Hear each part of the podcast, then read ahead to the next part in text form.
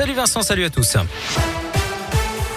Elle a une de l'actualité des milliers de nouveaux rendez-vous de vaccination proposés dans la métropole de Lyon avec euh, tout d'abord l'ouverture cette semaine d'un nouveau centre à Eurexpo du côté de Chassieux qui permet environ 3000 vaccinations par jour et puis la semaine prochaine l'OL Stadium va également proposer des milliers de rendez-vous de mardi à dimanche inclus à Dessine. Confirmation aujourd'hui de l'Agence régionale de santé Auvergne-Rhône-Alpes pour la vaccination des enfants de 5 à 11 ans. Un nouveau centre va bientôt euh, la proposer dans le Rhône à Saint-Didier-au-Mont-d'Or. C'est déjà le cas au Palais des Sports de Gerland, à l'hôpital nord-ouest de Glazé ou encore au centre de Saint-Bonnet-de-Mur. Et puis des équipes mobiles se déplaceront à Mions les 22 et 23 janvier. Une autre opération est en cours d'organisation à la Duchère dans le 9e arrondissement.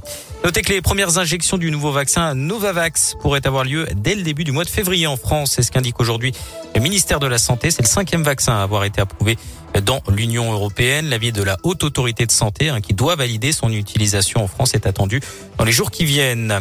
Une opération de sensibilisation s'est déroulée ce matin place Bellecour à Lyon. La police était sortie pour inciter les Lyonnais à porter leur masque correctement alors que le variant Omicron poursuit sa progression dans le pays. 335 000 contaminations enregistrées hier. Pour rappel, les députés ont adopté ce matin le projet de loi transformant le, le pass sanitaire en passe vaccinal.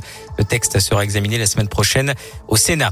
L'actu Lyon, c'est également cette femme euh, repêchée ce matin dans le Rhône. Les pompiers sont intervenus vers 10h30 au niveau euh, du quai Gaïton dans le deuxième arrondissement. D'après le progrès, la victime se serait jetée volontairement à l'eau.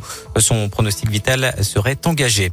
Quel avenir pour l'ex-Bus Paradise à Lyon? Le club situé sur le quai Sarail au niveau du cours à Lafayette n'est plus. La mairie a donc lancé un appel à projet pour trouver la future activité du bâtiment qui appartient aux voies navigables de France. Et puis en tennis, un nouvel épisode dans le feuilleton Djokovic. Le numéro 1 mondial ne sera pas expulsé d'Australie avant lundi. Le Serbe avait intenté un recours en justice après l'annulation de son visa.